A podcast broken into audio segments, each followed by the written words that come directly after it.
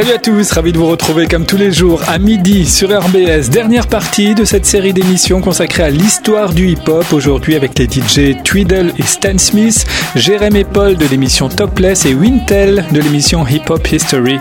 On va débuter avec de la musique. Comme d'habitude, voici Dr. Dre. Soyez les bienvenus sur RBS. RBS. Yeah, nigga, I'm still fucking with you.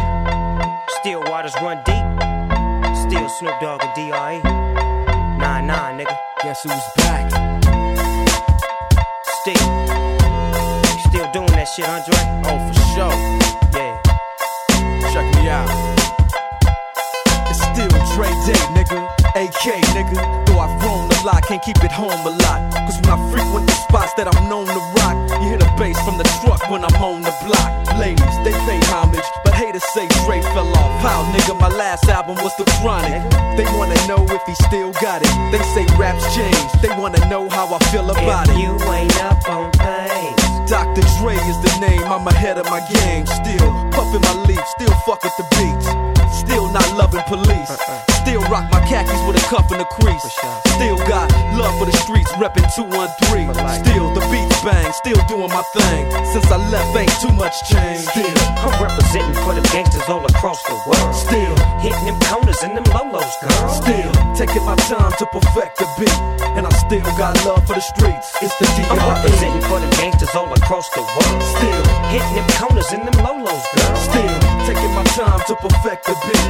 And I still got love for the streets. It's the DRE. Since the last time you heard from me, I lost some friends. Well, hell, me and Snoop, we dipping again. Kept my ear to the streets. Signed Eminem. He's triple platinum, doing 50 a week. Still, I stay close to the heat.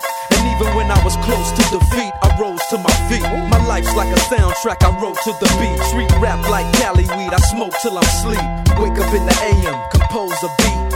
I bring the fire till you're soaking in your seat. It's not a fluke, it's been tried, I'm the truth. Since turn out the lights from the world class wrecking crew, I'm still at it after mathematics.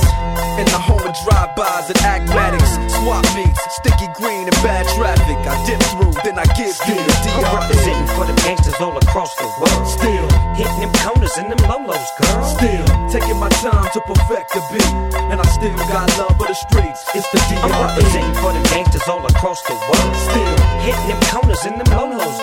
Still taking my time to perfect the beat, and I still got love for the streets. It's the DRE. It ain't nothing but mo hot shit. Another classic CD for y'all to vibe with. Whether you're cooling on the corner with your fly bitch, lay back in the shack, play this track. I'm representing for the gangsters all across the world. Still hitting them corners and them lolos, girl. I'll break your neck, damn near put your face in your lap. Niggas try to be the king, but the ace is back. So if you ain't up on things. Dr. Dre be the name, still running the game, still got it wrapped like a mummy. Still ain't tripping, love to see young blacks get money. Spend time out the hood, take their moms out the hood, hit my boys off with jobs. No more living hard, barbecues every day, driving fancy cars. Still gon' get mine regardless. I'm representing for the gangsters all across the world. Still hitting them corners and them lolos, girl. Still taking my time to perfect the beat, and I still got love for the streets. It's the DRE. I'm representing for the gangsters all across the world. Still hitting them corners and them lolos, girl. Still taking my time to to perfect the beat. And I still got love for the streets. It's the DRE. Representing for the gangsters all across the world. Still hitting them corners in them lolos, girl. Still taking my time to perfect the beat. And I still got love for the streets. It's the DRE. Right back up in your motherfucking ass. Nine, five plus four pennies. Add that shit up. DRE. Right back up on top of things. Smoke some with your dog.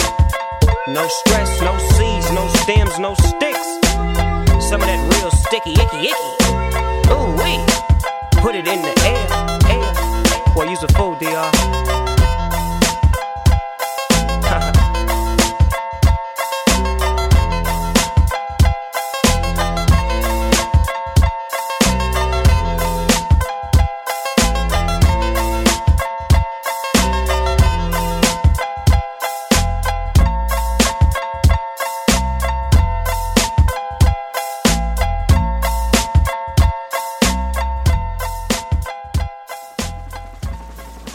Dr. Dre à l'instant sur RBS, voilà l'illustration de ce que disait Mr. Brown, de banger, de morceaux qui, euh, dès la première note, on sait que euh, bah, les gens vont ça fait bounce, sur la piste. Ça fait bounce.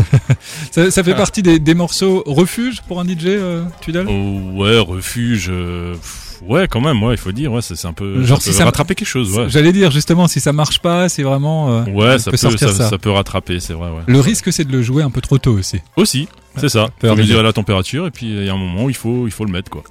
Sur RBS aujourd'hui, on fête les 50 ans du hip-hop.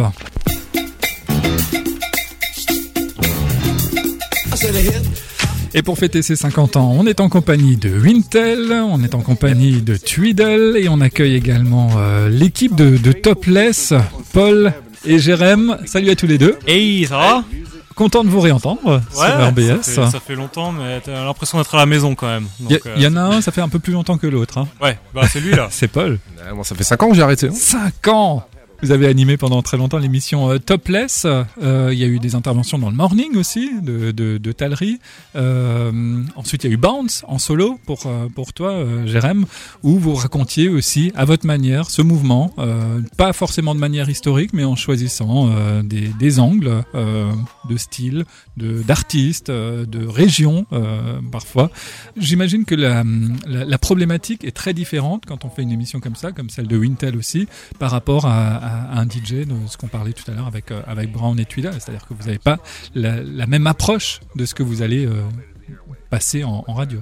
Non, c'était d'avoir un fil conducteur aussi en fait, et d'avoir un thème euh, par émission, et de, vraiment en fait exposer tout le contexte qu'il pouvait y avoir de, derrière certains artistes, certains albums. Donc ça pouvait être musical, mais ça pouvait même être euh, presque sociologique ou politique en fait des fois. Et c'était ça qui était intéressant, c'était de parler justement prendre le temps de parler de ces choses-là, là où ben on sait que d'autres émissions c'est purement la musique et nous on s'est dit qu'on allait prendre un peu une approche euh, différente où c'était un peu du 50-50 en fait, c'était euh, parler des morceaux tout en les passant aussi quoi. Et on parle pas de l'artiste hein, 50. et puis surtout, ben, on s'est pas mixé. Donc, euh, à un moment donné, choix, la, la, ça la valeur, ben, voilà, la valeur ajoutée, c'était dans le contexte, ce ouais. qu'on pouvait apporter sur, euh, ok, qu'est-ce qu'on sait sur l'artiste, qu'est-ce qu'on sait sur l'album, est-ce qu'on a aimé, qu'est-ce qu'on n'a pas aimé, euh, quel était le sample, qui euh, qui était à l'origine de, de ce morceau-là. Ouais. Euh, ça a été évoqué un petit peu avant. Le sample a une importance phénoménale. À partir du moment où il n'y a plus le sample, où il y a eu le procès avec Bismarcky début des années 90, derrière, ben, le rap a changé. Il était beaucoup moins politisé. Il y avait plus cette notion de racine. Et euh, nous, on avait vraiment cette envie de remettre un petit peu de ben, des racines. Dans le, le sample, c'est fondamental dans cette musique? Wintel Ouais, mais après ça, ça veut pas dire que le rap sans sample il est acheté à la poubelle et à ignorer, mais Mhm. mmh. oui, c'est clairement euh, c'est l'ADN euh, l'ADN du son hip-hop, c'est le sample, ouais. Euh, Après après Bismarcky, il y a toujours eu des samples, sauf qu'ils étaient moins reconnaissables, plus subtils, plus cachés. euh, et, et puis négocier, ouais, négocier avec les ayants droit avant que le disque soit soit publié, ouais. Ouais. C'est comme aujourd'hui quand on met un son sur euh, sur YouTube, on essaie de camoufler pour que l'algorithme ne, ne, ne le détecte pas. Quoi. Ouais, c'est tout un problème. Ça. La dimension historique, tu l'as dit, Paul, mais la dimension sociologique aussi, ça aussi c'était très important de, chez toi, euh, Wintal. Ouais, ouais, ouais, mais en fait moi tout tout était important pour moi, comme je l'ai dit. Le, voilà, c'est c'est c'est une culture énorme. Euh, les beaucoup de gens ne s'en rendaient pas compte, mais ça touche à, ça touche tout. Il y a une, esthétique, il y a un son géographique, euh, il y a des histoires de labels, il y a des identités, euh, il y a des courants sociologiques, politiques. J'avais fait une émission HQ spéciale politique avec les libéraux, les capitalistes, les afrocentristes, euh, les euh, les marxistes révolutionnaires. Enfin voilà, donc il y a tout ça, tout ça, c'est la richesse. euh, parce qu'en fait, le, le hip-hop ne ressemble à rien, sauf à, aux gens qui le font, quoi. Ouais. Donc en fait, il peut prendre toutes les formes et c'est toujours intéressant d'attaquer avec un angle précis pour une thématique. Ça c'est moins important pour un DJ, on est d'accord. Tu là. Ouais, ouais, ouais, quand, ouais, je, suis- assez d'accord. Ouais. franchement. Enfin, pour moi, en tout cas, euh, l'aspect, euh, on va dire les samples et tout ça, je pense que ça avait une grosse importance au départ, quand même, pour, euh, on va dire, lancer, on va dire un peu le, le mouvement. Après, aujourd'hui, je pense que ça rejoint un peu de la manière qu'on consomme la musique. Les gens n'écoutent plus autant, à part les vrais, vrais, vrais passionnés, mais euh, tu peux mettre un gros sample, euh, pff, voilà, de n'importe quel artiste. T'as des gens aujourd'hui qui, reconna- qui reconnaîtront même plus, donc euh, c'est assez délicat en fait aujourd'hui la musique de, de, de composer en tout cas une, une musique. Quoi. Et puis il y a, y y plein de choses qu'on prend plus en compte. Par exemple, Wintel Ouais. disait les, les labels. Aujourd'hui, ça. ça. Ça, ça, ça semble être quelque chose de figé dans l'histoire, cette idée Ouais, de, l'appel, de maison de on est à l'époque d'Internet, ouais. Ouais. Le régionalisme aussi, enfin, je parle pour Oui. les États-Unis, mais Ouais. c'est vrai en France Le, aussi. le mais son typique de Détroit, de. C'est ça. ouais. Et ça, Internet, ça a redistribué les cartes aussi, quoi. T'as Mm. t'as plus vraiment ce truc spécifique où tu peux dire, ok, ça c'est le son de Memphis, ça c'est le son Ouais. d'Atlanta, ça c'est le son de tel tout. En fait, c'est un peu centralisé avec Internet. Mhm. Là où justement, euh, les rappeurs new-yorkais ont commencé à rapper comme les mecs d'Atlanta. Et là, il y a eu un vrai shift, en fait. Et euh, du coup, depuis, ça veut plus autant dire quelque chose. Est-ce qu'il y a quand même encore une différenciation entre West Coast et East Coast? Oui, alors quand même, il y a des trucs qui restent. Euh, Ah, Paul, notamment... Paul, il semble pas tout à fait je pense d'accord. quand tu, tu penses à des villes comme Auckland ou des trucs comme ça, je pense qu'il y a quand même un ADN euh, qui reste et il y a certains artistes qui tentent euh, de, de garder ce truc-là. On parlait de Racine avant. Mais c'est certain, ça reste un peu plus confidentiel. Les Ouais. gros, les gros rappeurs, les grands noms, un album de, de Drake ou un album de, je sais pas moi, Snoop, euh, ils vont avoir les mêmes instrumentaux, quoi, grosso modo, hein. S'ils sortent au même moment, il Et y aura c'est- plus une Et c'est peut-être une volonté justement pour pas Ouais, je euh, pense se, couper d'une partie du, du public? Voilà, c'est commerce, c'est des logiques commerciales. On, Mm. on, on va sortir, on va rapper sur les sons qui marchent, les sons du moment. Après, c'est pareil dans, dans le cinéma, il y a des recettes, il y a des blockbusters. On sait ce qui fonctionne et puis on y va, quoi. Et le régionalisme, ça fonctionne pas? Bah, pas forcément, c'est plus risqué, quoi. Ouais. C'est plus risqué. Il y a eu l'aspect commercial à partir du moment où il y a eu des super producteurs qui ont commencé à bosser avec tout le monde. Donc, euh, si bah, tu as- Dre tout à l'heure, par exemple, exemple, Dre, au début des années 2000, il était partout. C'est Vraiment. Ouais. Et à partir du moment où tu as ce type de, de, de personnes qui, qui imposent un certain son, euh, ben forcément tu vas, le, tu vas le retrouver partout. Ouais. Derrière, Parce qu'ils ont beau essayer de se renouveler, on reconnaît quand même toujours il y a une patte. Ouais. Ceux qui restent dans le temps, euh, je pense, euh, ben, tu parlais de Dre, euh, Pharrell, c'est des mecs. Ouais, Pharrell, euh, pareil. c'est c'est directement reconnaissable. Et ça, euh, 20, 25 ans plus tard. La, grosse différence aussi, ben, c'était Internet. À partir du moment où euh, t'attends plus la livraison de mixtape, mais en trois clics, tu as euh, ce que des mecs à l'autre bout de la planète même font, bah forcément, ça rebat complètement les cartes dans les modes, les tendances, les outils qui sont utilisés aussi pour faire la musique. Et c'est ça qui crée une forme d'uniforme, enfin une uniformisation par rapport. Ben, tu parlais d'Atlanta, d'Atlanta, pardon, d'Atlanta avant. Euh, c'est le meilleur exemple. Mhm. Euh, à partir de fin des années 2000, Atlanta a complètement écrasé la manière dont on perçoit le, le rap US, la manière dont il est diffusé et, euh, et le type de beat, tout simplement. Et depuis, euh, je sais pas moi, depuis la- le milieu des années 2010, j'ai l'impression que ben, c'est le même type d'instru qui est euh, réutilisé et, euh, et des fois c'est très très bien fait. Je pense à Ce Metro qui est pratique pour un DJ. Là pour le coup, ouais. C'est plus facile de rentrer les sons. Ah, euh, ouais, enfin moi en tout cas pour ma part et on en avait le débat une fois et je disais franchement des fois je sais même plus qui c'est parce que c'est tellement toujours pareil. Je crois que c'était avec Jérém ou je sais plus avec qui on avait parlé de ça que finalement moi je me suis arrêté finalement un tout petit peu avant des, les années 2010 parce que pour moi Ah, c'était toujours quoi. la même rythmique avec euh, plus ou moins tout le monde fait un peu pareil et voilà c'est ça ça m'a un peu euh, Et ça, Internet, à votre avis, est euh, une des causes principales C'est-à-dire qu'on n'est plus obligé de se retrouver entre soi pour euh, travailler ensemble, euh, donc du coup, d'un même quartier ou d'une même ville, mais euh, Je comme tu y disais... a, le- il y a peut-être une histoire de, de mentalité à un certain point aussi. Je pense que nous, ce qu'on kiffe tous un peu dans le, le rap des années 90 et peut-être avant, c'est que tu avais aussi cette impression que chaque artiste était unique et avait sa patte, avait son truc. son identité ouais. Paul le disait avant, c'est t'écoutes un mec, tu le reconnais tout de suite en fait. Et c'est un peu le problème d'aujourd'hui. T'as encore des mecs qui euh, sortent du lot, je sais pas des Kendrick, des ou tout de suite euh, il, il va poser sa voix, tu vas savoir qui c'est. Et en fait, je pense qu'aujourd'hui il y a pas mal de gens qui pensent plus au lieu de faire leur propre truc et d'être différent, c'est de faire comme qui marche. faire en fait. comme, quoi. Il y avait peut-être un peu moins ça avant quand même quoi. Rocking ça- Swat le disait, hein, chacun de nous est unique. Et bon, ça fait un peu chier de dire ça parce que j'ai pas jamais envie d'avoir le discours un peu de C'était mieux avant. avant parce que Ouais. je suis je suis pas d'accord avec ça. Mais euh, et il y a des mecs qui on va dire font peut-être à la même sauce mais qui le font très bien, c'est pas forcément un souci.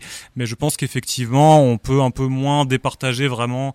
Je sais pas, avant t'avais vraiment des des voix, des des sons euh, Reconnaissable ouais, c'est ça. immédiatement. Mais Avant, c'était mal vu de copier ou de s'inspirer ça trop fortement. ouais, ouais, c'était ouais. très mal vu. On appelait ça biting. Euh, voilà, c'était pompé. Donc Pompé, on, on ouais, les grillait direct, on les humiliait et puis Ouais. euh, ils avaient plus, cré- plus de crédibilité. En France aussi, hein, c'était un terme qui revenait aussi, beaucoup. ouais, euh, ouais. J'ai beaucoup et pompé. euh, euh. donc à partir de à partir de 50 Cent qui a commencé à clasher tout le monde et à mettre en avant son côté vendeur, c'est devenu euh, si du moment que t'as des vues, en fait t'es crédible quoi. Ouais. Et n'importe qui peut avoir des vues sur Internet, même s'il n'y a pas forcément de talent. Enfin, c'est vrai que nous, on est un peu plus vieux, ça fait un peu vieux con de dire ça, mais on a des artistes qui, on voit pas, on voit pas ce qu'ils ont de spécial. C'est mal produit, c'est mal rappé, mais des millions de vues et voilà. Donc ça va être la tendance, ça Alors va que- être reconnu. Alors que justement, ça faisait partie des, des choses caractéristiques euh, du, du rap au début, c'est le côté commercial et notamment en France où on disait ça c'est commercial, c'est-à-dire ça On n'en veut pas. on n'en veut pas, on Voilà, n'écoute pas exactement. et c'était vraiment très péjoratif dans Je un pense que commercial. la période 50 Cent a changé un peu la donne. Ouais. Booba est après allé là-dedans, en restant toujours un grand rappeur, mais Mm. en écrasant les autres parce que lui continue à vendre. euh, mais, mais voilà, donc je pense qu'il y a eu, il y a eu un, un peu un, Et une puis bascule. le contexte est plus le Il y même a un rappeur aujourd'hui. new-yorkais qui rappait sur des sons produits par Dre où ça a commencé un peu à se mélanger, à s'homogénéiser tout ça. Ouais. Et je pense que ouais, après que le, le Dirty South, le son d'Atl- d'Atlanta, qui, a, qui est devenu le son du rap, euh, ouais, à partir des années 2010, comme Et on le- dit mes collègues. Ouais. Même même le côté pop un peu, euh, qui a vraiment commencé avec Bad Boy euh, à l'époque, le Shiny Sutera et tout ça. Euh, je pense que ça a été en plus amplifié après les années 2000. T'avais tout ce qui était Ja Rule, Ashanti, toutes ces combinaisons là. Et quand justement aujourd'hui on voit que le rap est la musique la plus populaire, et, et souvent, enfin, il suffit d'écouter la radio et tu te rends compte que alors j'aime pas ces mots-là, tout ce qui est pop urbaine et, et tout ça, mais ça a quand même un petit peu un sens là où ça s'éloigne quand même beaucoup euh, de, de ce que ça représentait avant, rien que musicalement en fait. Et je pense que tout ce côté où on a commencé à mixer du R&B avec du rap, après avec de la pop et tout ça, ça a, quand tout a commencé à se mélanger en fait. Donc ce qu'on appelle rap aujourd'hui, euh, c'est encore une autre évolution en fait de ce que c'était avant quoi. Et euh, c'est vrai que du coup c'est toujours des, des fois compliqué. Des fois, on peut se poser la, la question pour certains morceaux est-ce que c'est du rap, c'est pas du rap? Et des fois, ça peut mettre un ou deux ans avant qu'on se rende compte véritablement où est-ce qu'on va pouvoir le catégoriser ou des fois pas. Et c'est pas forcément un souci, hein, mais c'est la musique qui évolue en fait. Et comme c'est le, le style le plus vendeur, forcément, il déborde très largement de la stricte définition du, du rap, quoi. Bon, aujourd'hui, on parle du mouvement hip-hop qui, qui se résume pas au rap, même si on a beaucoup parlé de rap, mais euh, il y a évidemment aussi, euh, ben, on l'a dit, le, le DJing, euh, la, la danse qu'on pourra voir ce soir. Le Euh, graffiti, le graphe, c'est- on en a puisque c'est peut-être le premier élément euh, chronologiquement. C'est le premier élément de la culture hip-hop. Ça s'appelait pas encore le hip-hop. On savait pas que c'était du hip-hop. On savait pas qu'il allait avoir tout le reste qui allait venir. Ouais. Fin des années 60 à New York, début des années 70, c'est déjà ce mouvement-là. Les mêmes personnes en fait qui vont après se mettre à danser sur certains styles de sons. euh, voilà. Ouais. Donc on n'oublie pas les les graffiti artistes et euh, une pensée à ceux qu'on qu'on euh, qu'on peint euh, avec des bombes de peinture sans jamais toucher un centime, alors qu'avant, aujourd'hui, on, a- on voit tout ce qui est euh, l'art contemporain, le street art, Ouais, qui génère des où- millions, des millions de, de dollars, d'euros. où les collectivités payent pour avoir des- Voilà, des, artistes. voilà. euh, alors que les, les pionniers n'ont malheureusement pas, pas, pas pu gagner leur vie avec ça, quoi. Mais bon, voilà, c'est la vie. Hein. Paul, Paul Buchy, qui euh, très longtemps nous a accompagnés avec euh, l'émission euh, Topless. Euh, toi, comment t'es venu euh, à, à cette musique-là précisément? Est-ce que tu te souviens À un moment, ça Ah, moi, basculé du un- mauvais côté. Un déclic, euh, c'est exactement ça. Je me souviens du jour, de la date. Enfin, c'est vraiment, c'était assez particulier parce que euh, bah, moi j'ai grandi dans un petit village euh, avant l'arrivée d'Internet et donc euh, autour de moi personne n'écoutait de rap. Euh, j'ai pas eu de grand frère ou de grand sœur, ce qui était quand même le canal euh, préféré pour Ouais. euh, justement découvrir pas mal de musique. Et euh, c'est un peu par hasard. C'était un, un pote à moi qui, euh, parce que mon père était électricien et euh, il est venu avec un autoradio avec les câbles arrachés derrière, un autoradio Alpine avec Pour la petite anecdote, le, le père de Grandmaster, non, Grandmaster Flash était électricien. De- Eh ben moi je le suis. métier. voilà. Ah bah voilà. Comme quoi, pour être, pour être DJ, faut être dans, dans l'électricité. D'ailleurs, on a un problème avec Ça un néon. Si tu peux juste avant Allez, je d'aller vais euh, voir vite fait. Allez. Et du coup, cette euh, cette autoradio en fait, bah, il l'allumait et donc t'as la façade verte qui s'est euh, qui s'est vraiment illuminée. C'était euh, c'est je, je l'ai encore en face de moi et puis il appuie sur eject et t'as un CD avec une grosse feuille de cannabis qui sort. C'était euh, 2001 de Dr. Dre. Voilà.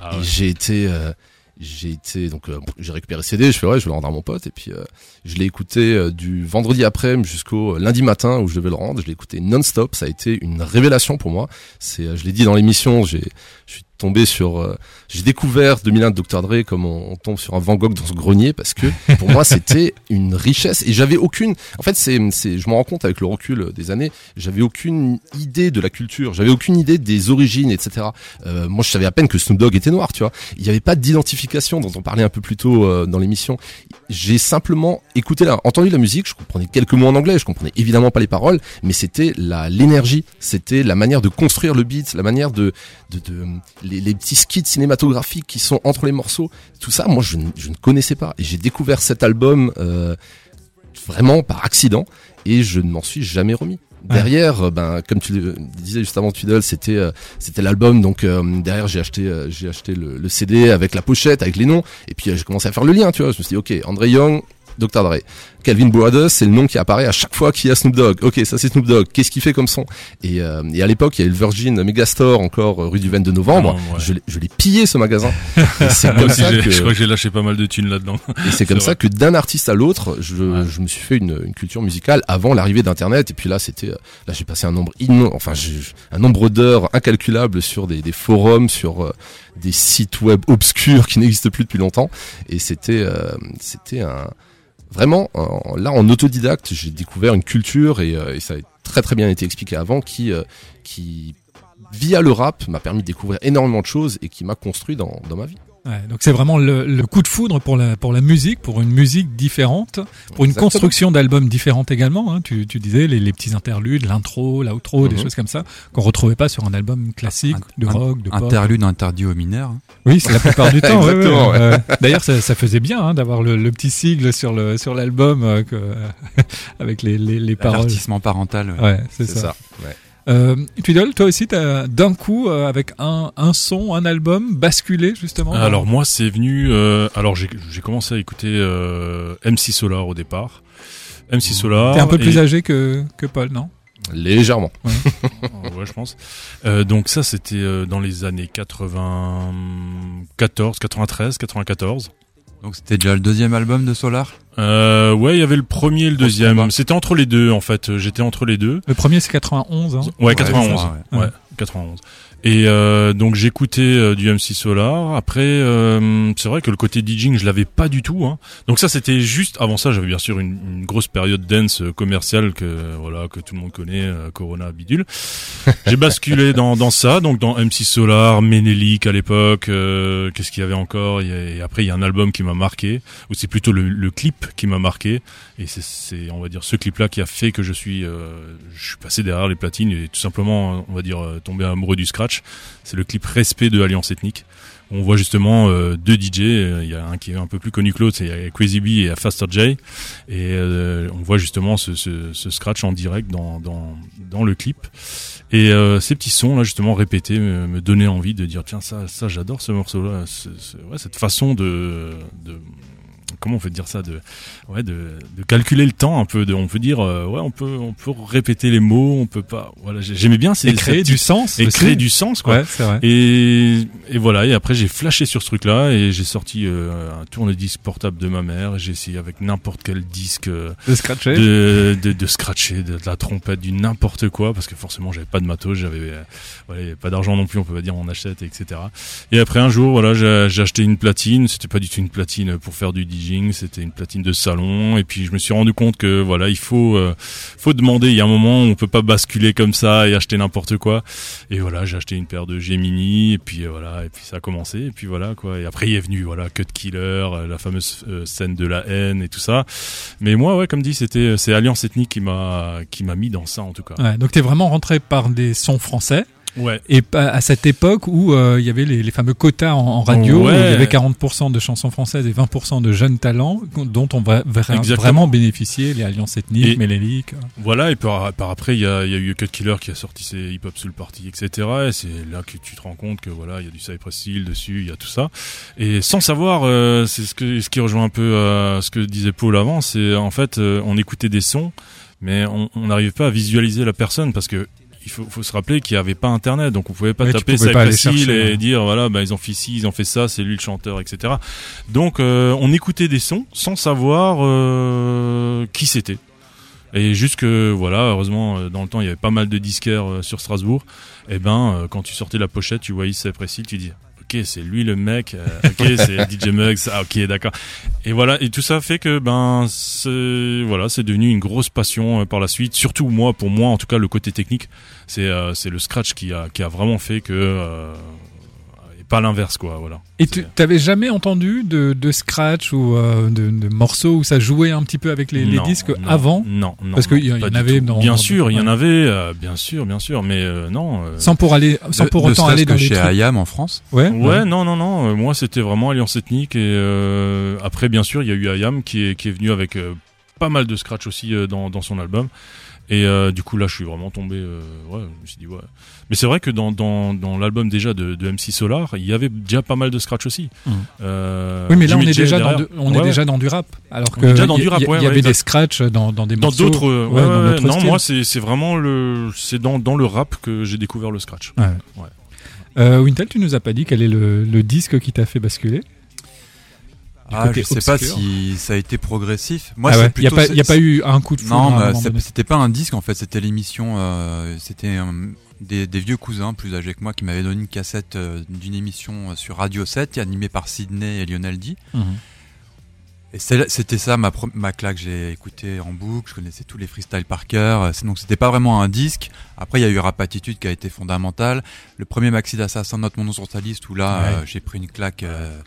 Je me rappelle encore, comme l'a dit mon collègue. euh, euh, à ma gauche du moment du jour de l'endroit où j'étais quand j'ai écouté euh, ce, ce morceau Note mon sur ta liste pour la première fois euh, voilà donc je dirais que c'est ouais peut-être je dirais ce mon nom sur ta liste mais Ouais. en fait il y avait déjà De Rap Assassin. attitude euh, ouais d'assassin Moi, je, et je- après ça a été une continuité hein. j'ai pris plein de claques et je prenais des claques tous les tous les mois hein.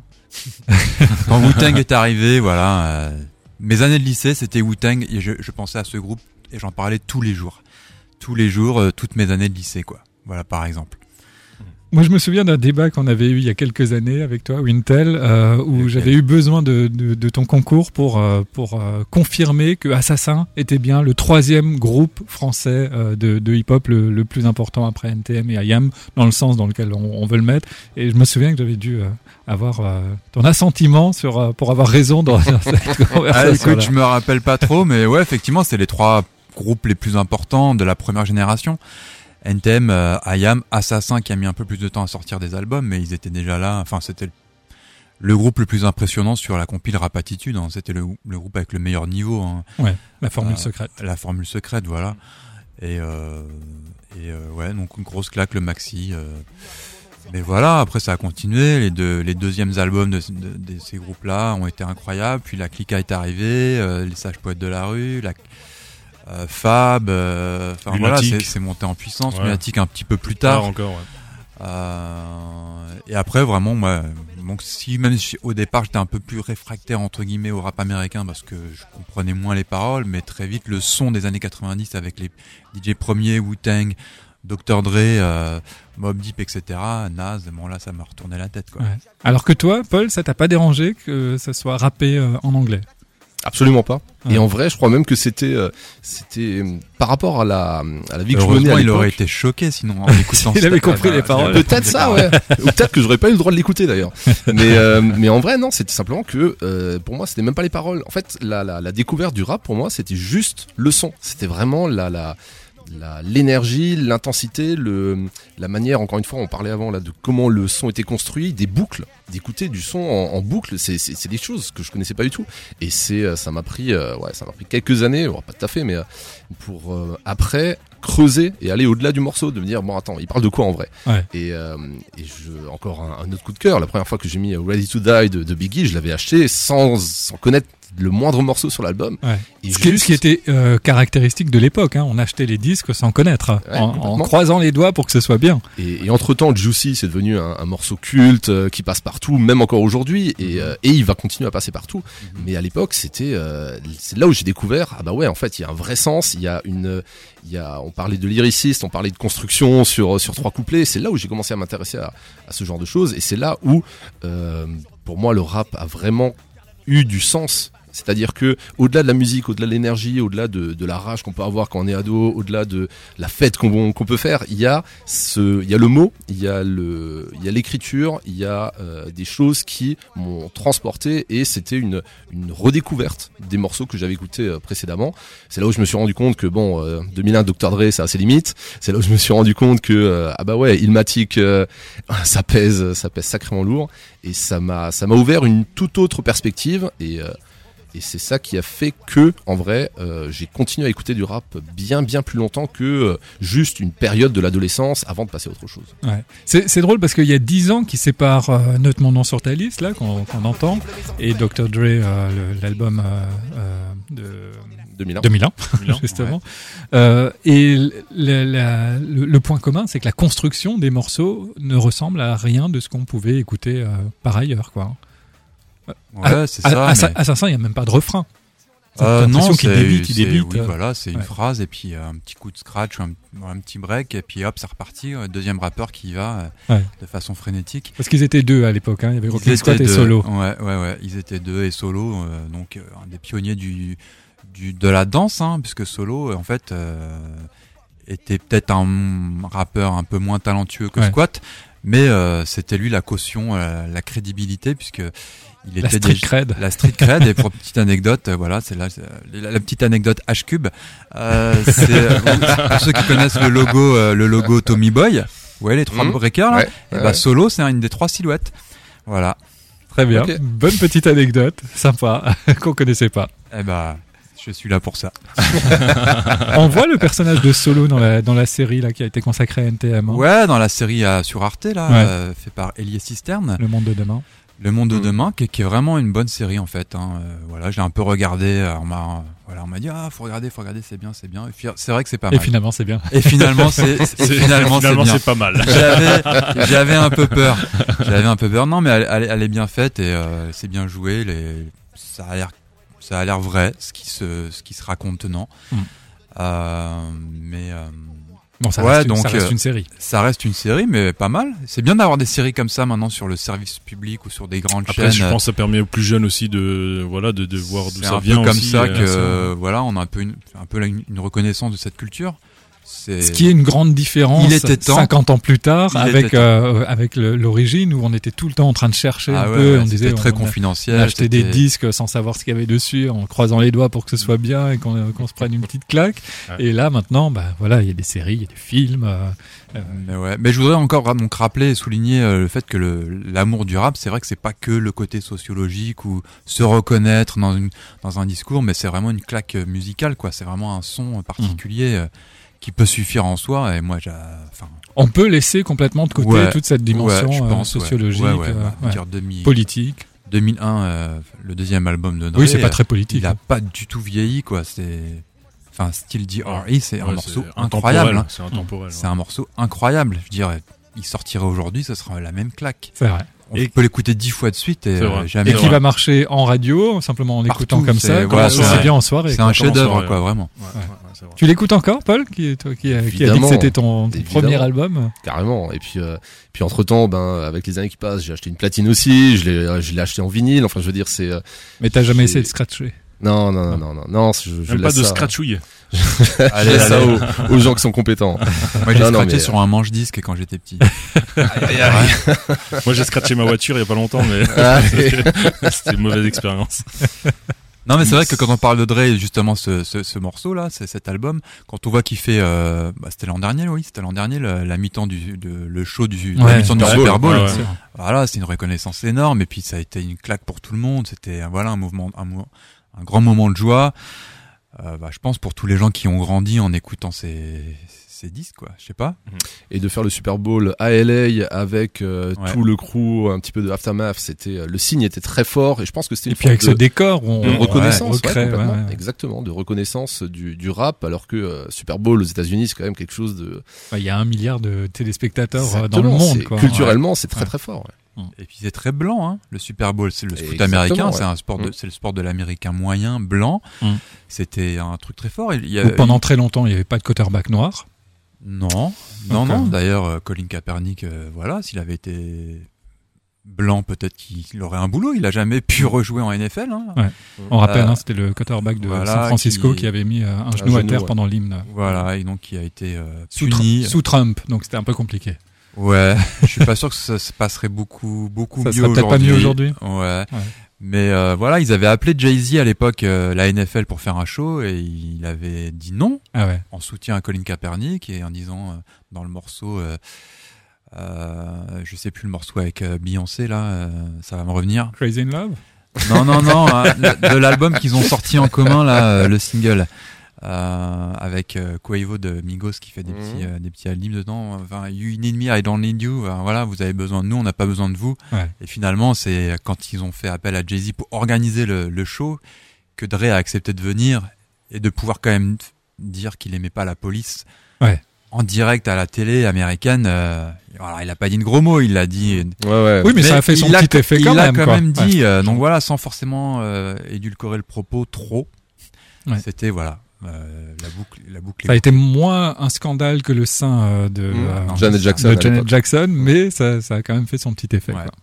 Et surtout, c'était aussi l'occasion de passer un peu le flambeau, parce qu'il faut pas oublier qu'il y a les historiques qui étaient là, et il y avait Kendrick Lamar. Ouais. Et Kendrick, euh, c'est un petit peu le, le porte-étendard à l'heure actuelle de tout ce qui va être euh, ben, le rap engagé. Ça va être, euh, ça va être, c'est des chansons de Kendrick Lamar qui sont chantées dans des marches Black Lives Matter Ouais, ou qui l'ont été ces dernières années. C'est lui quelque part qui est le visage d'un certain style de rap qui existe toujours et qui arrive à être pertinent alors que euh, on a un petit peu passé l'époque du rap euh, militant euh, comme on a pu le connaître dans les années 80 ou 90 encore.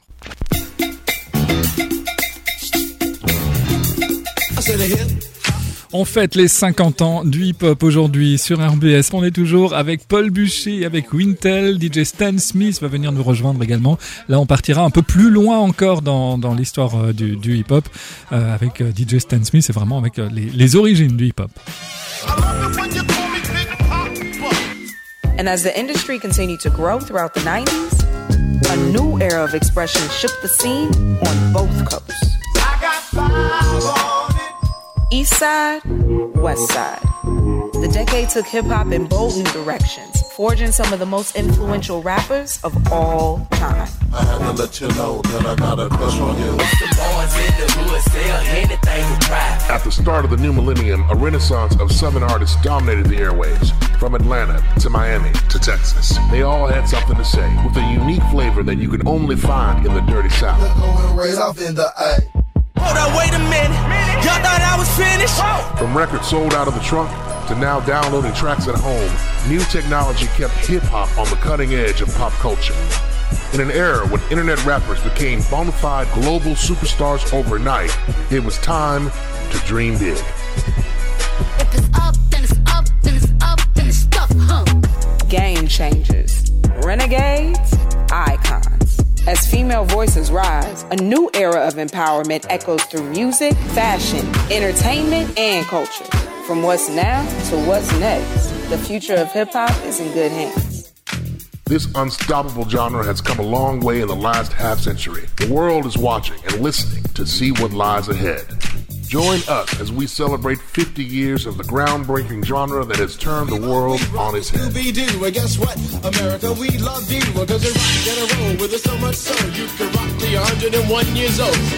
RBS. Les 50 ans du hip-hop, on est toujours avec Paul Buchy et avec Wintel et puis euh, DJ Stan Smith qui va nous rejoindre dans, dans quelques minutes pour euh, cette dernière, toute dernière partie euh, d'émission. Euh, là, on était sur euh, du son West Coast et euh, ce, ce mouvement est né euh, clairement dans un borough de, de New York, hein, qui est le, le Bronx. le Bronx, exactement, et c'est là que tout a commencé. Euh, même si c'est un petit peu arbitraire de dire 1973 pour le début du, du mouvement hip-hop, mais est-ce que ça reste une musique qui, est, enfin, ça reste une ville associée à une musique et réciproquement Est-ce que New York c'est le rap et le rap c'est New York? Moi, je dirais pendant très très longtemps, oui. Enfin, si on va à New York, on se rend compte que le hip-hop est partout. C'est ne serait-ce que dans le look, le style, la casquette NY des Yankees. euh, Je vois ton t-shirt. Euh, c'est euh, rien que ça, c'est euh, c'est l'image qu'on a du du hip-hop, la danse, euh, les est né là-bas. euh, les ouais, je dirais pendant au moins 20-25 ans, c'était c'était le cas. euh, C'est moins vrai aujourd'hui. Bah ça c'est un peu partout et puis le Ouais. alors il y a toujours le style hip-hop new-yorkais mais le rap en tout cas a dépassé euh, a dépassé tout ça hein. il a influencé par la musique des strip clubs euh, à Atlanta euh, en son particulier euh, en Californie même maintenant je veux dire en France il y a un rap très très très très puissant c'est depuis longtemps hein. c'est la deuxième deuxième pays au monde en termes d'industrie musicale la France mais pour moi, je pense, mais après ça fait longtemps que j'y suis pas retourné, hein, je pense que c'est toujours la ville du rap, c'est toujours la Ouais. Mecque. Ouais, c'est la Mecque. Est-ce que vous, vous Voilà. avez rêvé New York aussi, par exemple pour toi, Paul? Ah, complètement, bien Ah ouais. sûr. Alors, New York, LA, euh, j'ai j'ai en tête, et je le ferai un jour, de, de faire le parcours quand même, parce que c'est c'est un pays continent, il y a énormément de choses à voir. Euh, pour répondre à ta question d'avant, je pense que c'est l'image surtout qui reste. C'est-à-dire que autant on va associer la techno à Détroit, on va associer le jazz à la Nouvelle-Orléans, euh, le rap, ça reste, même si euh, aujourd'hui effectivement c'est devenu très euh, très international et puis euh, et puis on écoute du son d'Atlanta un peu partout, ce dont on parlait avant, ça reste l'image et cette image-là, elle va rester encore, je pense, une ou deux générations facilement. Le look, le style, euh, le graffiti. Complètement. Enfin, je veux dire, voilà, l'esthétique, euh, c'est- ça reste New York et c'est la Mecque. Voilà, donc même si la religion euh, s'est un peu répandue, euh, pour aller en pèlerinage, c'est toujours à New York qu'il faut aller, quoi. Ouais. Complètement, ouais. Et- Est-ce que la, la ville euh, avait euh, en, en elle euh, intrinsèquement de, le, cette euh, comment dire ce, le potentiel pour pour cette cette musique, c'est-à-dire que ça ne pouvait exister que là-bas, ça ne pouvait naître que là-bas? Difficile à dire, j'ai envie de dire oui, parce que New York c'est quand même là une ville particulière dans, dans le- culturellement au niveau mondial. C'est la ville des super héros, c'est euh, la puissance américaine, c'est la première, euh, c'est la plus grande ville. Prenons un, un exemple, ne serait-ce que le- les nouveaux dessins animés Spider-Man, par exemple Spider-Verse. Ouais. Ça se passe à New York. Ouais. C'est voilà, c'est Peter Parker. euh, Aujourd'hui, il est associé, enfin Spider-Man, il est associé un- À une Au hip-hop. Ouais. intégralement. Il porte des Air Jordan aux pieds, il écoute du rap. Euh, voilà, je pense que je pense que ça aurait pas pu euh, Et se le côté passer ailleurs qu'à New York. le côté multiculturel de la ville peut-être aussi avec euh, on dit qu'il y a 800 langues euh, qui sont parlées à, à New York. Ouais, ça, après le hip-hop c'est vraiment la, la communauté afro-américaine et un peu un peu latino essentiellement. Donc Mhm. je suis pas sûr que les 800 langues euh, ils jouent. Et jouer un rôle. Ouais, non, je pense, je suis pas sûr. On accueille Stan Smith. Salut. Comment ça va Comment ça va les gars Salut. T'es venu en voisin aujourd'hui. hein, Écoute, ouais, je suis c'est voisin. là à côté. Ouais, je euh, me suis à côté. Donc c'est les 50 ans de la Makina, c'est ça en fait on... Ok, super. Moi j'ai commencé par le tuning. Et c'est Le arrivé. mec qui parle de la machina quoi. ça Ah, c'est pas ça. Oh, Non, non. je me suis trompé de radio. T'es trompé de jour là. Je me trompe. On s'est trompé de radio. Alors, on remonte la naissance du hip-hop au 11 août 1973 lors de la première block party organisée à New York par Cindy Campbell et son frère Clive alias DJ Cool Herc. Et c'est ce T'as oublié, de dernier. donner- t'as oublié de donner l'adresse. hein. L'adresse. Alors, Bah, Tu la connais? 520 Sedgwick Avenue. C'est le 520 ce qui est, ce qui est devenu Hip Hop Avenue Ouais. aujourd'hui. Hein. Ouais. Enfin, sous-titré Hip Hop Avenue comme euh, Avenue of the Americas et la 6 Avenue, mais voilà, on a marqué le coup, quoi. Et donc ce, ce fameux euh, ce, ce DJ de, de soirée qui a fait le premier break en fait. euh, et on- Ouais, de soirée ou d'après-midi, parce que c'est- Oui, ça c'était se dans passait- l'après-midi, Ça se passait Ouais, l'après-midi Ça se souvent. Euh, ouais, bah, qui a eu l'idée un jour d'isoler euh, un break euh, parce qu'il s'est rendu compte que c'était la partie préférée des danseurs. C'est là-dessus que les danseurs euh, Réagissez le plus. réagissaient le plus. Donc, il a eu l'idée de faire passer en boucle ce, ce morceau. C'est ainsi que le breakbeat est né, le, le DJing est né avec euh, les, les DJ euh, qui en fait étaient les toasters jamaïcains qui prenaient au mi qui prenaient le micro pour accompagner tout ça. Et puis après, ça a fait son Exactement. son bonhomme de chemin. Et toi, t'as rêvé New York, euh, Stan Smith? Moi j'ai pardon? Est-ce que tu as rêvé New York quand, tu- Euh, quand t'étais écoute, ici oui, bien, euh, Ouais. quand j'étais plus jeune, bien sûr, comme comme comme tout le monde, je pense qu'on a tous un peu rêvé euh, euh, de cette grande ville. Forcément, vu qu'on est attiré par euh, par toute la culture hip-hop, j'y étais deux fois. Et euh, Jeune? Jeune, un- une fois, c'était dans dans le En cadre. Est-ce que c'était en Concorde? C'est juste pour non, c'était pas encore. Jeune C'est- et riche alors. Jeune et riche. ça c'est une marque ça. On a dit on fait pas de marque. euh, non, c'était c'était euh, c'était pas en Concorde. J'avais pas assez de moula pour faire pour partir en Concorde encore. Aujourd'hui non plus. Mais euh, non, c'était c'était pendant euh, j'étais à 18 ans. Ah ouais. J'ai eu l'occasion de partir la première fois et puis euh, une fois la, la première fois que j'y étais très sincèrement en revenant euh, c'était plus un kiff. C'était plus un kiff parce que quand on voit vraiment tout, tout un peu euh, au- autant le le le, le côté hip hop oui euh, c'était plein de connexions plein de rencontres mais euh, moi ce que j'ai vu de mes, de mes yeux c'est c'est vraiment la misère la misère sociale qui qui, a- qui avait là-bas. Chose qui C'était en quelle année, tu te souviens? Euh, c'était si je raconte c'était en 90? 1988. 88, ah oui, 88, d'accord. Donc euh, à l'époque où euh, il n'y avait pas encore eu euh, le, le, le fameux, la fameuse tolérance zéro Voilà. à New York euh, Ouais, qui a permis ça, de, Parce de que bien moi, j'y suis allé en 2000, ça avait bien Ouais. changé. Hein. Ah, C'était après, après, après Giuliani, c'était Ouais, bien ça, clean. ouais. On voyait, Ouais. on voyait pas la misère. Enfin, en tout cas, moi, je l'ai peu vu. Giuliani, qui est le, le maire de, de New York, qui, a, qui a décidé de mettre en place cette, euh, cette théorie économique qui disait euh, la théorie du, du carreau cassé, c'est-à-dire que dès qu'un Un carreau carreau cassé, il faut le cassé, il remplacer faut le remplacer. pour éviter que euh, ça Tu mange. pouvais, 100, tu pouvais payer 100 euros d'amende pour un crachat sur un trottoir. Par exemple. Aujourd'hui, Bah. tu payes encore 100 dollars si tu jettes un papier à côté de la poubelle. Hein, si un flic te voit ou une caméra te voit. Et comme il y en a à peu près partout, Ouais.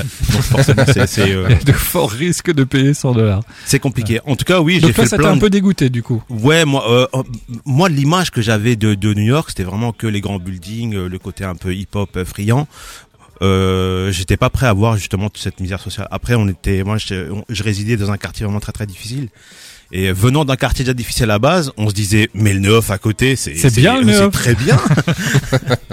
Ce qui est curieux, euh, c'est que dans le rap, on voyait, on, On les voyait, on ces quartiers. beaucoup justement ouais. ces quartiers. Ouais. C'est bizarre que t'aies Mais ça reste surpris. abstrait. Ouais. Tu, tu, tu le vois pas. C'est c'est des mots quoi. Et C'est exa- exactement. Là-bas, vraiment, moi, ça m'a, ça m'a vraiment choqué. C'est vraiment. euh, Et euh, du coup, euh, j'y suis retourné ensuite en 2001. Et euh, là, Ah, j'ai le Avant 11 manqué. ou C'était le après 11 septembre. Ouais, ouais. Avant ou après Le gars qui a vraiment pas de chance quoi. Euh, Sûrement avant. comment expliquer? Je pense qu'il t'aurait pas laissé atterrir Non. sinon après. Non. Tu vois, pakistanais, euh, oui, c'est pourquoi. non, reste au off. Ça va être très très sympa. Et euh, du coup, la deuxième fois, c'était beaucoup plus sympathique. euh, encore beaucoup de, de, de connexions, euh, fait pas mal de, de, euh, de rencontres aussi. Et euh, on y retourne quand, en fait, Stéphane? Ah bah, quand tu veux. Hein. Tu Voilà. sais bien que. Moi, bien. Moi, Moindre je vous occasion, accompagne- je je vous aller, accompagne ouais. hein, sans souci. hein. Paul, New York aussi. Je viens avec. Bah, Non mais est-ce que mais non, j'étais jamais là. jamais donc il faut. bah, Non, pis. non, moi j'ai toujours pas la moula pour revenir sur euh, le Concorde. Et puis euh, on va pas attendre qu'il revienne quoi.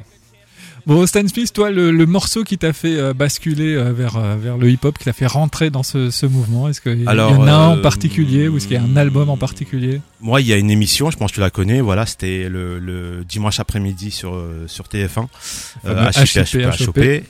Et euh, visuellement, il y avait quelque chose qui m'avait marqué. Il y avait le clip de Rocket de Herbie Hancock quand il passait à la télé. C'était c'était juste incroyable.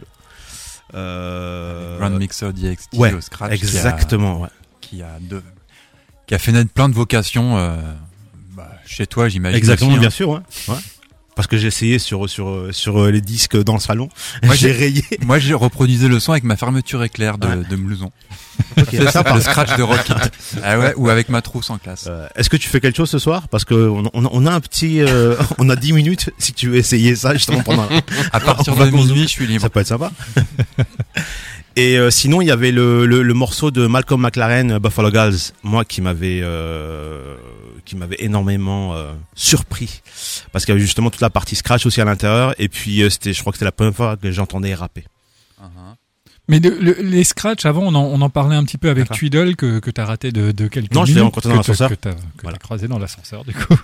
euh, on- les, des scratchs, on pouvait en entendre dans des morceaux un petit peu euh, top 50, quoi. Je me souviens Ouais. de Paula Abdul, euh, euh, de Néné Chéri, des trucs comme ça, où c'était des sonorités d'un coup qui nous, qui nous interpellaient. On ah, tiens, c'est quoi ça Ouais. Qu'est-ce qu'on fait, qu'est-ce qu'on fait avec ce disque? Bah c'est euh, d'où ça vient déjà au départ parce que euh, je pense que tout euh, tout humain normalement constitué, il se dit mais c'est quoi ce bruit en vérité Ouais. Euh, C'est trop bien. Et C'est trop bien, Non, non, la mais c'est preuve, trop bien. Et, on, et on peut le reproduire avec une fermeture voilà. éclair. euh, c'est trop bien ou c'est ouais mais c'est quoi ça c'est quoi ce bruit brisard c'est ça Ouais. et euh, bon on n'avait pas la chance d'avoir internet à l'époque donc on a fait forcément nos, nos, nos recherches avec les moyens du bord j'ai cherché dans l'annuaire il n'existait pas Scratch et euh, finalement ensuite c'était en, en faisant des rencontres en sur sur différents événements des kermesses de quartier à l'époque où des gens commençaient à danser. Donc euh, ça m'a interpellé. Et puis euh, je crois que la première fois que j'ai vu un, un, un disque jockey parce qu'à l'époque c'était pas DJ c'était disque jockey. C'était Bernard. Non je rigole.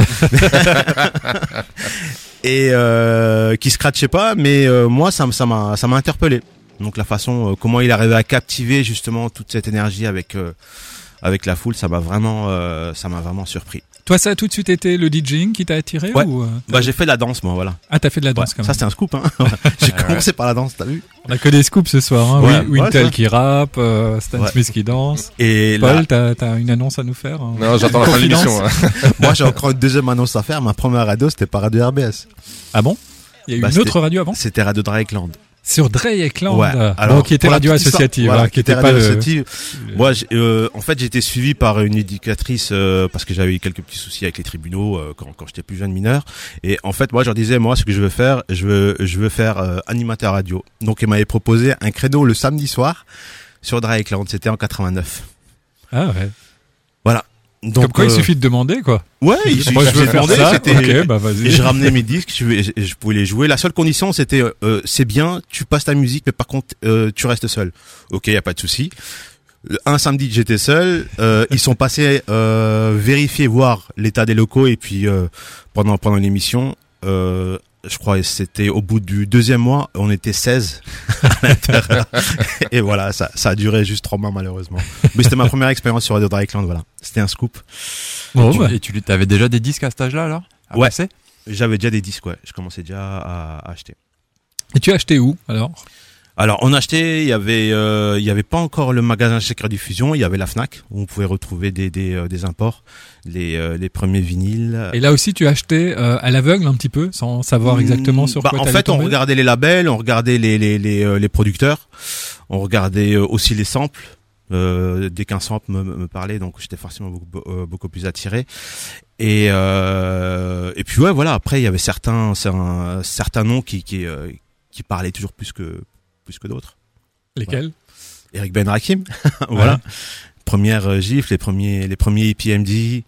Euh, T'as cité Paula Abdul aussi. Euh, après moi, j'ai, j'ai, j'ai, j'ai- je suis toujours tout de suite arrivé avec le côté hip-hop R&B, mais aussi le côté un peu les morceaux que je vais jouer en radio. Il faut que les gens puissent danser dessus. Ouais. Il n'y avait pas cette dimension dont on a parlé tout à l'heure, politique, sociologique, sociale de- du, du mouvement?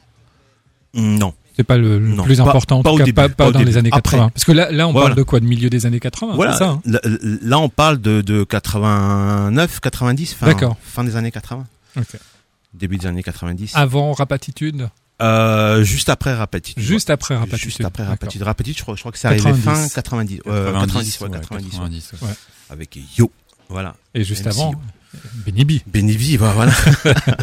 évidemment. Je sais plus. Benny B, ça- sur cette cassette à une tête. c'était les freestyles euh, sur Radio 7, l'émission de, De- comme j'ai dit avant, de Dynasty et. Dynasty et Lionel D, ouais. Ouais, et il y avait un freestyle des New Generation MC Ouais. euh, dessus. Ah, les New Generation, qu'on a Et- retrouvé après Ouais. sur Rapatitude. Voilà. Toutes les mêmes. Et ils avaient passé comme morceau ricain. C'était le groupe de Ils Sully. avaient c'est ça, en passé LL, Cool J, euh, Rock the Bells. Euh, je sais, il y avait pas Soulibi, non? Enfin, en tout cas, je le me rappelle pas de sa voix. Generation. Ça, c'était les Little MC. Ah, c'est euh, Little Ah, MC, c'est les. Little MC. Little MC, ouais. Ouais, ouais, ouais. Ouais, Little Voilà, MC. désolé. go- go- Non, non, mais Non, qui est devenu infirmier. Des IPMD français. Ouais, c'est ça. Avec euh, l'autre euh, rappeur qui s'appelait RL. oui, RL. Ouais. Ronald de son vrai nom, qui est devenu infirmier, il me semble, après, euh, ça, après avoir arrêté le rap. Comme quoi. Voilà. Et euh, ils avaient un DJ qui s'appelait DJ Sec, qui Sec, après a ouais. fondé le label Time, Time Bomb. Bomb. Euh, voilà. Et Souli Biwax, qui est devenu un des grands producteurs euh, du rap français, puisqu'on l'a, c'est lui qui produit notamment Laisse pas traîner son fils. Qui a fuité un peu. Ouais, qui a fuité. Mais je pense que ils étaient quand De vol, de morceaux, de choses comme ça. ah ouais, je crois qu'il y a eu leur deuxième album qui a été Qui a fuité un peu. Ouais, qui a fuité, mais je pense que ils étaient quand même un ton en dessous euh, des groupes NTM Ah, tu trouves ça. Ouais, je pense qu'ils étaient un ton, mais pas vraiment. Ouais, ils étaient pas à la ramasse. Et puis ils étaient peut-être trop dans la copie euh, des groupes américains, mais c'était assumé hein, de leur part. Ouais. Et puis ils ont pas passé le, ils ont pas passé l'obstacle Ouais. du second album quoi. Ou un moment où tous les groupes ont explosé. C'est Ouais, ça. Parce que les premiers albums, euh, c'est des succès d'estime. NTM, euh, IAM, même pour, même pour des, même pour ces groupes-là. Ouais, tout à fait. Un style tel que le mien demande beaucoup de respect. Les qu'on disque seul avec discothèque. Ma tenue se marie parfaitement avec mon intellect. Moi, je trouve que le flow, il est déjà assez technique hein, pour un morceau Ouais. de 91, Mais si on écoute, 92. si on écoute IPM10, c'est, dit- c'est copié. Ouais. Pareil, c'était, euh, c'était Lady of Rage Lady en of Rage, français. ouais. Euh, Il y avait un groupe qui s'appelait Noxus qui produisait, c'était Das FX, et un mec qui s'appelait David Bordek, c'était Eric, euh, c'était Keith Murray. Mais c'était assumé, c'était du rap américain, mais en français, Mhm. avec exactement les mêmes rimes, les mêmes euh, allitérations assonances au même moment. Peut-être que ça a eu ses limites. Ouais. C'est ce qui était un peu le, le modèle du rock finalement. Ouais, c'est ça, c'est où, euh, ça. où les, les artistes français, les Johnny, les Eddie Mitchell reprenaient, mais vraiment euh, euh, un copier-coller Un des morceaux américains que qu'on connaissait pas. Mais moi, j'aimais, moi, j'aimais vachement les Little à l'époque. hein. Ouais. Moi aussi, j'aimais beaucoup Ouais. Little MC. Moi, je trouve qu'ils étaient vraiment très très doués. Ouais. Mais euh, comme tu as dit, malheureusement, euh, l'ombre d'un TM était, était beaucoup plus grande. Et puis après, il y avait, il y avait des, toute la nouvelle scène euh, avec les sages poètes de la rue. Et ensuite, euh, la clica qui sont arrivés, qui sont ramenés vraiment Ouais, le, là, c'est un le autre renouveau. niveau. Là. Voilà. Fab, euh, Enfin, lunatique. Toi, comment t'as vécu cette période-là, puisque t'étais, euh, t'avais déjà un pied dans, dans le. Ouais, moi j'étais journaliste à dans le l'époque. milieu, quoi. Ouais. J'étais journaliste. Bah, tous ces artistes, euh, on a on a eu la chance de les, les interviewer à l'époque du magazine de la Funky Cam avec euh, ma main DJ Tascam et Mousse. Voilà, je leur fais un coucou s'ils écoutent ou même s'ils écoutent pas. Euh, on a eu la, la chance de pouvoir euh, vivre cette euh, cette cette, cette époque vraiment de de de, de l'intérieur. Donc avoir euh, tout tous les albums avant tout le monde et euh, pouvoir les, les apprécier. Et puis même dès qu'il y avait des artistes qui qui, euh, qui arrivaient sur Strasbourg on avait vraiment la chance de les, de les interviewer. Et À, puis c'était à un moment où ils étaient pas très demandés, il faut bien l'avouer. tout à fait. Mais même les Américains même Ouais. les Américains n'étaient Ouais. pas très demandés hein. c'est euh, à, l'époque c'était vraiment une musique de de, de, de niche où vraiment nous euh, on a eu cette période où euh, on avait le, le, le, le magazine.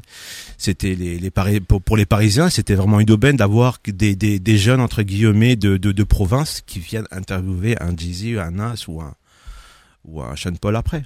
Ouais. Les grands médias s'y Les grands intéressaient médias pas, quoi. s'y s'y- s'y intéressaient pas. Voilà. Euh, après, il y a eu tout l'engouement avec euh, sur sur cette musique et puis qui est devenue aujourd'hui la musique numéro un. Mais euh, ce qu'il faut savoir, c'est qu'avant c'était vraiment une musique de niche.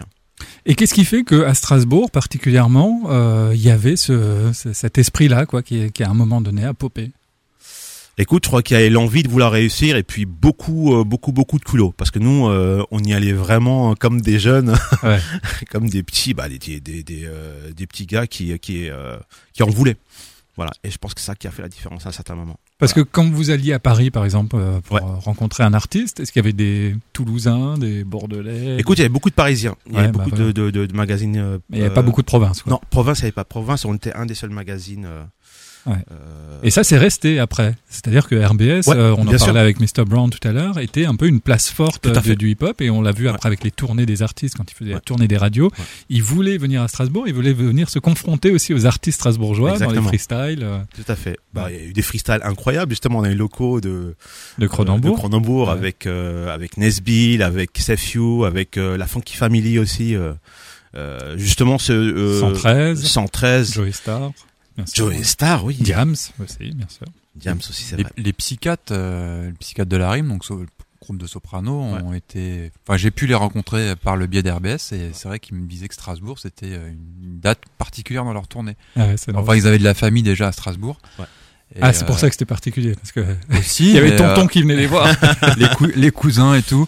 Mais voilà, leur, leur freestyle, enfin, ils avaient fait aussi un freestyle mémorable pour leur première venue à Strasbourg. Alors moi, je me rappelle justement, tu sais, des, des à, à l'époque où t'avais la ville qui chaperonnait tous les événements Ouais, ouais, euh, ouais. pseudo hip hop, Ouais. où euh, pour euh, Nouvel An, il fallait faire quelque chose pour les jeunes, pour pas que il y ait des voitures brûlées, pour que les quotas ils soient, ils soient, ils soient plus bas. Donc euh, Rappelle-moi le nom des soirées du Nouvel An. c'était. Il euh, n'y avait pas mix dans le mot? Si, si, c'était le Mix Max. Mix Max, exactement. Mix Max Ouais. au Wacken. Donc voilà, t'avais, t'avais euh, tous les quartiers qui se réunissaient, réunissaient là-bas et forcément, euh, ça se finissait pas Toujours de bien. la, de la meilleure manière. Mais, euh, mais voilà, pour, pour nous, c'était l'occasion justement de, de, de, de voir des, euh, des artistes en devenir et puis des artistes vraiment en place Ouais. sur scène et puis euh, pour le faire découvrir au niveau du grand public. Je pense que c'était une chose qui était vraiment très très importante. Euh, T'as des souvenirs précis, peut-être toi, Wintel, de- d'artistes que t'as rencontrés euh, euh, Franchement, ouais, j'en ai plein, des, des choses que j'aurais même pas pu imaginer possibles euh, bon, Il y avait quelques Ayam. années plus tôt. Mais ouais, par, grâce à RBS, j'ai pu rencontrer quelques-unes de mes idoles. Alors j'ai passé une journée, une soirée avec Ayam, c'était incroyable. C'est très ouvert. euh, Mm. Alors si jamais vous voulez savoir ce que ça donne, euh, c'était l'interview est paru dans un magazine qui s'appelait Unité Mag. Il y a eu deux numéros. Ouais. Euh, donc euh, voilà, c'était l'un dedans. Mais Diam, c'était un gros moment aussi. Euh, quand on avait fait la promo, on l'avait accompagné, je crois, à la sortie de son dernier album Ouais, c'est ça. avant qu'elle explose. Non, et c'est voilà, elle était dans le- pendant deux heures avec elle, c'était euh, incroyable. J'ai dû improviser euh, un accueil du groupe Noyau Dur. Je sais pas si vous vous rappelez le Ouais, groupe formé par Pete sûr. Bacardi, Ouais. euh, Arsenic, euh, il y avait DJ Posca et j'en oublie un Et il y ou avait- deux. Ahmed Day, ouais, je crois. Et là, pareil, donc là, c'était euh, trois heures l'après-midi, euh, boum. À les, à les, à les interroger, Ouais. à passer en revue leur carrière. Donc ouais, ça c'est Ça, ça, c'est la preuve aussi qu'il n'y avait pas beaucoup de demandes. De, euh, non, tu vois, ils non, enchaînaient pas les interviews. Quoi. Non, non, Ouais. non. Donc, euh, ouais, ils étaient contents de passer sur RBS et de voir que, voilà, on était des passionnés, qu'on connaissait notre sujet. Et Ouais. Je pense que quand on est artiste et qu'on est, on aime ce qu'on fait, on est content d'échanger avec des gens qui, qui comprennent le truc et qui sont tout Ouais. aussi passionnés. Et une Donc, très belle interview de Kazé aussi qu'on a entendu là récemment. Ouais, avec, Kazé euh, deux fois, euh, la rumeur plein de fois. Euh, D'ailleurs, ils étaient en concert il y a pas très Il longtemps. y a pas longtemps à la Maison Bleue. Et ouais. ils ont même dit sur scène, putain, la rumeur, c'est vraiment un groupe de Strasbourg, tellement ils sentaient que, c'est- voilà, parce qu'ils sont aussi proches de, de Frérot et Cadaz, donc Ouais. ça joue beaucoup. Euh, mais pff, je sais pas, la liste est longue, mais en, en termes de groupe américain, j'ai pu interviewer euh, Public Enemy, Chuck D, euh, Flavor Flav, là, c'était, alors là, j'aurais jamais pu rêver ça de ma vie, et voilà, c'était super. euh, C'est bon, c'était à Nancy, mais j'y suis allé pour RBS Ouais. à Nancy, à l'autre canal, à la salle. Euh, pff, la liste est longue, hein, la liste est longue. Je sais pas, Redman, euh, En Bob Allemagne Deep, euh, non, Redman à la laiterie. Redman, Ici. c'était Ah oui. ici, ouais, Ouais, ouais. après Youssoufa, d'ailleurs là c'est là que j'ai compris qu'il y avait un petit choc des générations puisque la moitié de la salle s'est vidée après la performance de Youssoufa et euh, il restait que quelques hurluberlus pour Redman.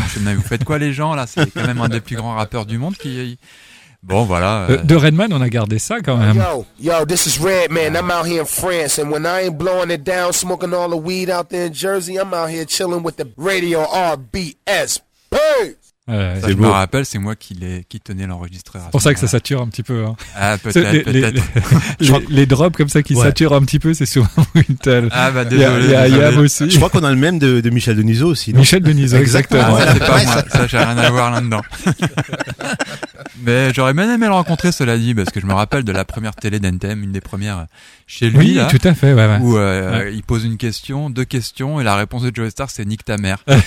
deux fois de suite. Euh, bonjour, nique ta mère.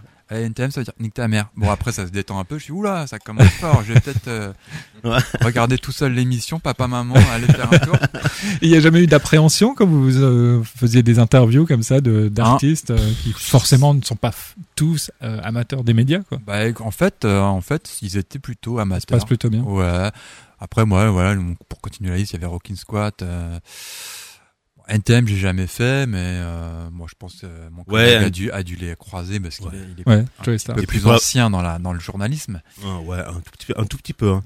Ouais. Euh, Et euh, ce qui était bien, en fait, moi, j'avais écrit justement un article sur euh, sur l'album solo, le premier album solo de de D'Akhenaton qui était sorti. Donc c'est Et Metek et Matt c'était. Metek et Matt. Et justement, t'as Joe Star, en fait, quand j'ai l'interview, il tombe là-dessus. Il fait, ouais, c'est qui qui a écrit ça? je fais, ouais, c'est moi. Il m'a fait, bah, il va falloir te racheter des oreilles, mon petit. Hein. Je fais, écoute, je vais rien dire. Mais euh, non, c'était plutôt, c'était plutôt cool. On les a, on a- on a pu les interviewer euh, deux fois. Euh, c'est toujours super bien passé. Il n'y a jamais eu euh, de soucis. Après, il y a certains artistes avec qui, euh, soit euh, on les interviewait après le concert, ils étaient super fatigués. Ouais, donc ça il faut jamais faire. Ouais, Après le concert. Mais, euh. Ouais. voilà.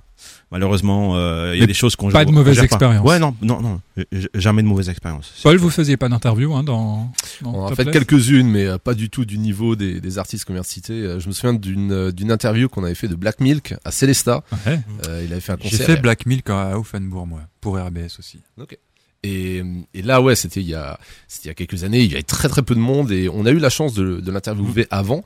Et c'était vraiment le mec. euh, bon, la manager lui a dit vas-y, fais ça et puis euh, ça prendra 10 minutes. Et euh, dès la troisième question, on est vraiment allé à fond. Il avait sorti l'album No Poison No Paradise juste avant. C'était la tournée de cet album-là. Mm. Il avait posé des questions assez ciblées. Et puis Jérém était allé sur des euh, sur des samples de funk. Et puis le mec, il a complètement mordu. Et on a fait une interview de 45 minutes. C'était génial. Le mec, il était euh, très disponible, très très humble et on a été euh, vraiment agréablement surpris de cet accueil parce que bon, on est tout nouveau, on...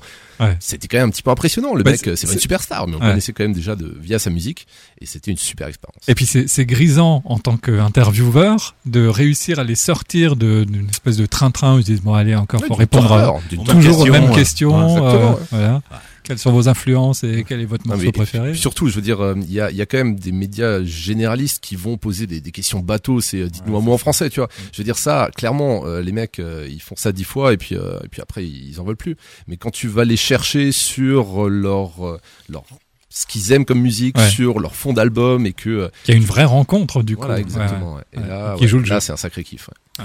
Je suis obligé de mentionner ma rencontre avec DJ Premier quand même, qui était incroyable. C'est beau. Ça, c'était un grand moment de ma carrière. euh, C'était ici ma- aussi, hein, la laiterie Ouais, c'était à la laiterie. Oh non, c'était au Molodeuil. Au Molodeuil. Mais c'était 2010, à Strasbourg. Et là, ouais. Et Inspector Deck aussi un peu plus tard à Mulhouse, mais voilà. Mais DJ Premier, Public Enemy, voilà, des idoles de jeunesse euh, que j'ai pu rencontrer grâce à, enfin, par le biais d'RBS. C'était des grands moments. Et de faire l'interview en anglais aussi. Et de Ça, la faire en ça- anglais ça et de la faire euh, parce que lui il n'aime pas les interviews particulièrement, mais de voir de briser la glace au fur et à mesure. En fait, ils ont envie que ça continue quoi. Ouais, qu'il Redman qu'il c'était pareil, il a fait bon, j'ai que 10 minutes et en fait, bon, ça a duré 20 minutes, mais c'est lui qui me disait euh, non, vas-y, vas-y, continue, continue. Donc là, ouais, en tant que fan, euh, c'est ça fait plaisir quoi. Moi, de souvenir, je sais que premier, il est vraiment pas bavard. Ah je ouais, crois que je mais- confirme, il est vraiment pas bavard hein, pour l'avoir interviewé Non, aussi. non, mais je l'avais fait avec très, très Q, dur. je l'avais fait avec Q à mes côtés, euh, DJ premier. Et ouais, non, c'était cool. Et après, j'ai pu rester avec lui euh, Ouais. jusqu'au show, quoi. Mais une fois que, que t'arrives vraiment à le détendre et puis euh, et puis qu'il sent sent à l'aise, c'est bon, il se lâche. Hein. Voilà. Et que Ouais. tu sais de quoi tu parles. C'est ça au final. Ouais, c'est ça, exactement. Ouais. Ouais. Parce que je pense prend, que des, ouais. des, des, des petits gars qui veulent les interviewer, ils doivent, ils doivent en avoir euh, 50 à chaque fois sur chaque date, donc forcément, c'est pas très, euh, c'est euh, c'est un peu redondant à, à un moment. Et parce que les questions que vous posez sont sincères aussi, c'est que vous voulez vraiment Ouais, savoir certains ça. trucs. Ouais, ouais. quoi. Mais c'était quoi le truc que t'as utilisé Ah sur ouais, ton c'est. C'est euh, pouvoir poser les questions que tu as toujours voulu poser, Ouais, voilà, en c'est fait ça. que personne ne pose. Mm. Et en fait, ça, ça fonctionne. Ça C'est fonctionne. exactement ça. C'est euh, The Magic Key. Et c'est ainsi que s'achève cette série d'émissions consacrée aux 50 ans du hip-hop. Vous pourrez retrouver l'intégralité du programme sous format podcast sur le site de la radio, radio-rbs.com. Merci de nous avoir suivis. Passez une bonne après-midi sur RBS et à demain. RBS, live and die. RadioRBS.com.